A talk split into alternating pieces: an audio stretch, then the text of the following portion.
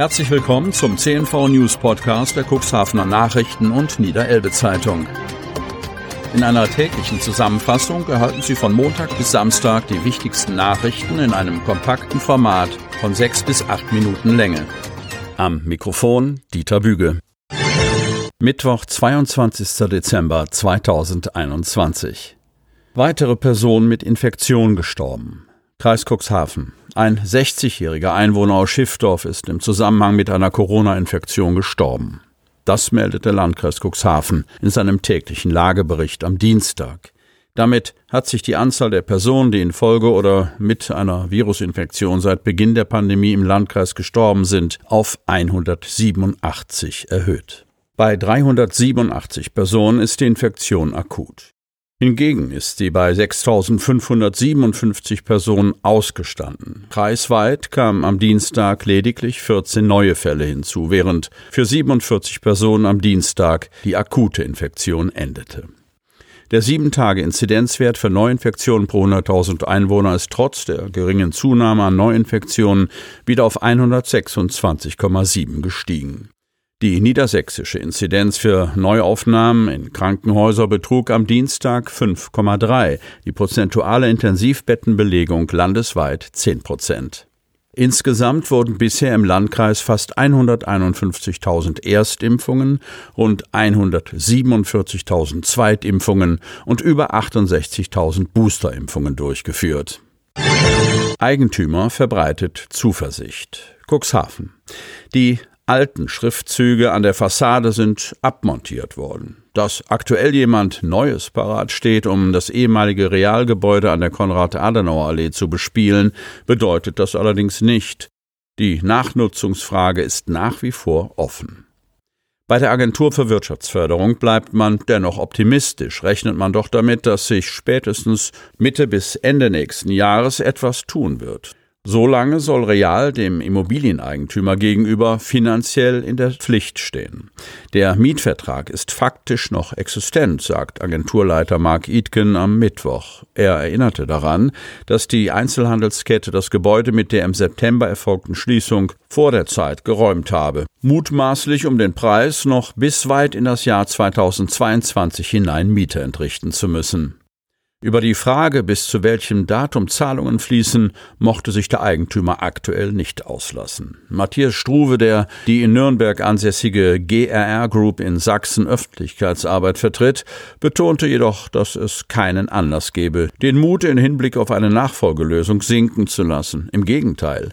Es sieht nach wie vor alles sehr gut aus, bekräftigte Struve und bezog sich dabei auf frühere, bereits publizierte Verlautbarungen, denen zufolge Cuxhaven durchaus zu denjenigen Realstandorten zählt, für die sich andere Player interessieren. Wie weit die solchen Anfragen folgenden Gespräche gediehen sind, bleibt derzeit allerdings noch das Geheimnis der Immobilienholding. Nicht anders fällt es sich mit den Namen potenzieller Nachnutzer für das aktuell leerstehende, rund 13.000 Quadratmeter große SB Warenhaus.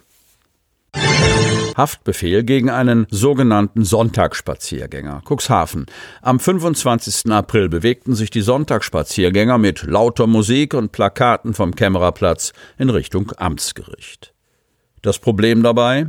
Es war nur eine stationäre Versammlung genehmigt. Entgegen polizeilicher Weisungen hatten sich die Teilnehmer des nicht angemeldeten Umzugs gegen die Corona-Maßnahmen geschlossen, weiter die Deichstraße hinauf bewegt. Was anschließend geschah, sollte Teil eines Strafverfahrens am Dienstag sein. Kräfte der Bereitschaftspolizei, die den Tross stoppten, sollen bei dem Spaziergang von zwei Demonstranten angegriffen worden sein. Über Lautsprecher hatten die Einsatzkräfte die Sonntagsspaziergänger wiederholt nach einem Versammlungsleiter gefragt. Nachdem sich kein Teilnehmer bereit zeigte, mit der Polizei zu reden, diktierte die Einsatzleitung die Spielregeln. Ein Vorgang, der im Versammlungsrecht als beschränkende Verfügung bekannt ist.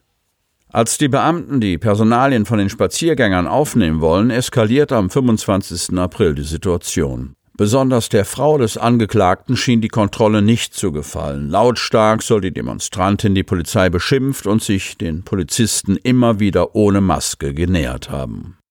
Nach mehrfacher Aufforderung, den Abstand einzuhalten, schubste einer der Beamten die Frau von sich weg. Das war das Zeichen für den Ehemann, der daraufhin den Polizisten attackierte. Bei dem Angriff wurden zwei Polizisten verletzt. Dem Angeklagten, der als Veranstalter der Demonstration Cuxhaven geht spazieren auftritt, werden Widerstand gegen Vollstreckungsbeamte und tätlicher Angriff auf Vollstreckungsbeamte vorgeworfen. Doch bis zum Richter gelangte der Angeklagte nicht. Der Mann erschien um 10.25 Uhr vor dem Eingang des Amtsgerichts Cuxhaven. Ein Testzertifikat hatte der ungeimpfte Spaziergänger nicht dabei. In einem Gespräch mit dem Richter soll der Angeklagte gesagt haben, dass er keinen Eingriff an seinem Körper durchführen lasse.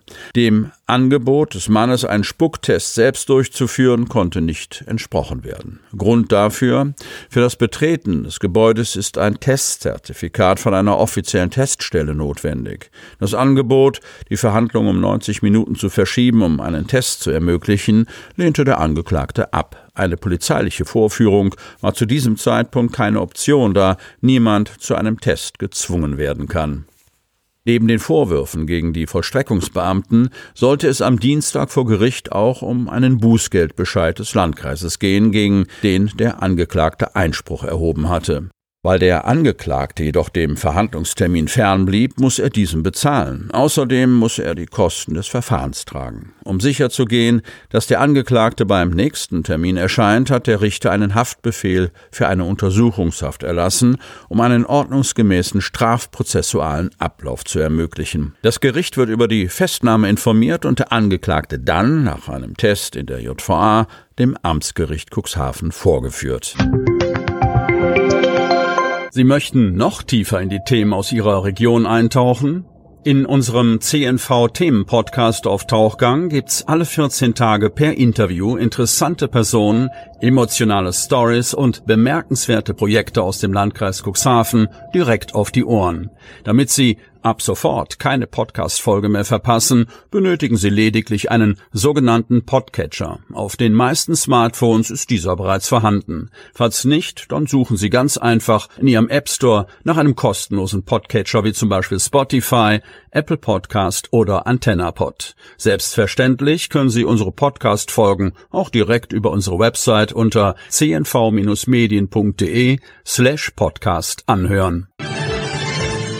Die hörten den Podcast der CNV Medien, Redaktionsleitung Ulrich Rode und Christoph Käfer. Produktion Rocket Audio Production.